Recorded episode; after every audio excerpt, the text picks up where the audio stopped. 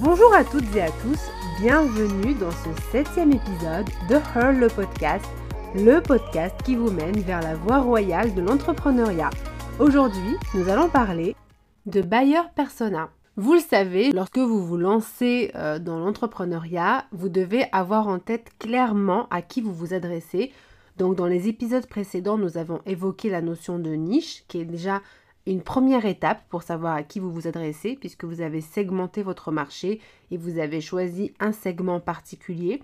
Donc dans ce segment, il va falloir euh, décrire de la manière la plus exacte possible et surtout la plus détaillée le client cible avec lequel vous aimeriez travailler. Donc c'est votre client idéal qui répond à différents critères que vous aurez en tête bien en amont et qui en plus entre dans la catégorie euh, du segment que vous visez actuellement. Alors cet exercice-là, c'est un exercice qui est... Euh, euh, fastidieux dans la réalité, mais si c'est bien fait, vous pourrez quand même vous amuser à le faire parce que c'est comme une conversation entre vous et une personne imaginaire qui serait votre client idéal. Alors, les questions en fait qu'il va falloir poser à ce client idéal vont aller au-delà des aspects uniquement business.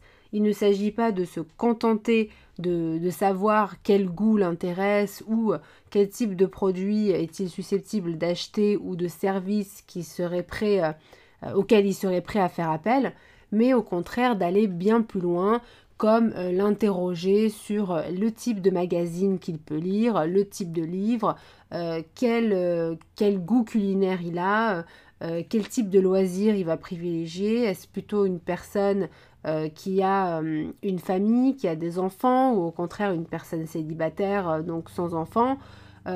enfin voilà, toutes les questions qu'il va falloir poser à votre persona vont bien au-delà des informations dont vous avez besoin pour traiter uniquement business. Parce que pourquoi? L'objectif consiste à aller dans sa psychologie, de comprendre comment il vit, quelle est sa journée type hein, quand il se lève le matin, qu'est-ce qu'il fait? Je dis il, mais ça peut être elle, bien entendu. Hein. Euh, quand euh, votre personnage se lève le matin, bah, qu'est-ce qu'il fait?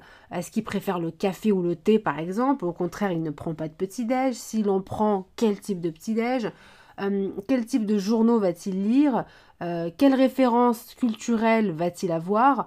Etc., etc. Vous voyez la démarche, il s'agit vraiment de creuser en profondeur toute la psychologie de votre client idéal. Et ce client-là, c'est un client idéal. Ça veut dire que dans le meilleur des mondes, c'est celui avec lequel vous aimeriez travailler, c'est celui que vous aimeriez attirer à vous, euh, vers vous, grâce à votre offre, votre site internet, vos réseaux sociaux et tous vos, canaux de communication. Donc voilà pour ces aspects-là. Ensuite, en fait, pour recueillir ces informations, je vous recommande vivement de procéder à des enquêtes en fait, il faut vraiment avoir une démarche quand même scientifique, une démarche rigoureuse. Il ne s'agit pas de prendre une feuille et un stylo et de, papoter avec votre client idéal en disant voilà ce que, ce que je veux qu'il ait comme caractéristique. Parce que oui, effectivement, il y a ce que vous aimeriez qu'il ait comme caractéristique, mais est-ce véritablement le client idéal qui doit travailler avec vous, qui aura besoin de votre offre, etc. Donc il faut quand même avoir une démarche scientifique et cette démarche va consister à avoir toute une phase où vous allez recueillir des données. Vous allez pouvoir recueillir des données de manière statistique, mais euh, je vous le recommande vivement. Bon, ça après, libre à vous de le faire, bien entendu. Mais en tout cas, moi, je le recommande, c'est de faire des enquêtes terrain. Donc, c'est par exemple euh, sur les réseaux sociaux, aller contacter des personnes qui sont susceptibles de faire affaire avec vous, hein, donc de faire appel à vos services ou acheter vos produits et euh, d'aller, en tout cas vous semblez, vous avez l'impression que ça serait votre client idéal, et eh bien d'aller euh, recueillir des informations auprès de ces personnes, les interroger pour déjà avoir des données réelles, des vraies données euh, de personnes réelles. Donc ça c'est important de le faire.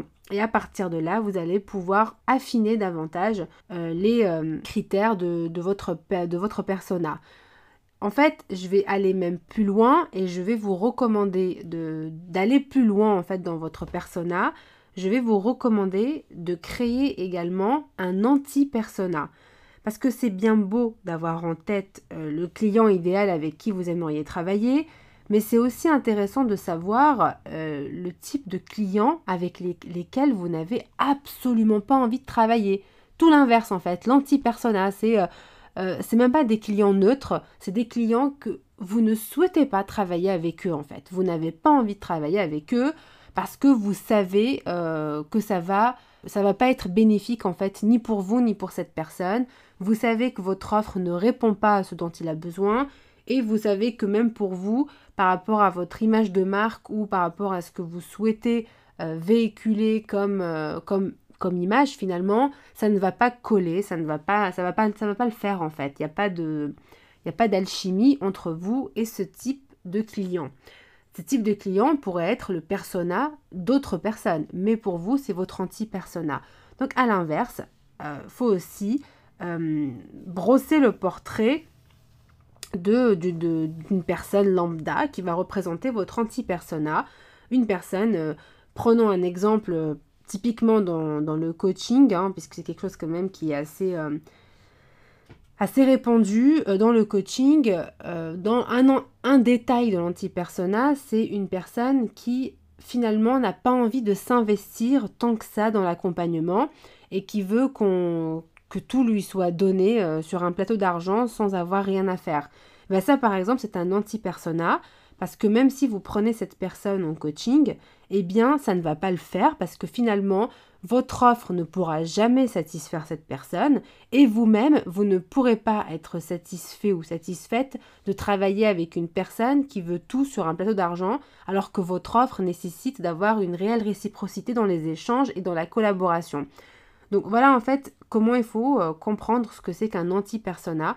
Donc il faut déterminer quelles sont ses, caractéristiques, euh, ses qualités, ses défauts, euh, sa psychologie, les émotions qu'il a de manière générale, ses lectures, ses loisirs, ses plats préférés, ses sorties, s'il a des enfants ou pas, etc., etc. Vous voyez très bien ce que je veux dire.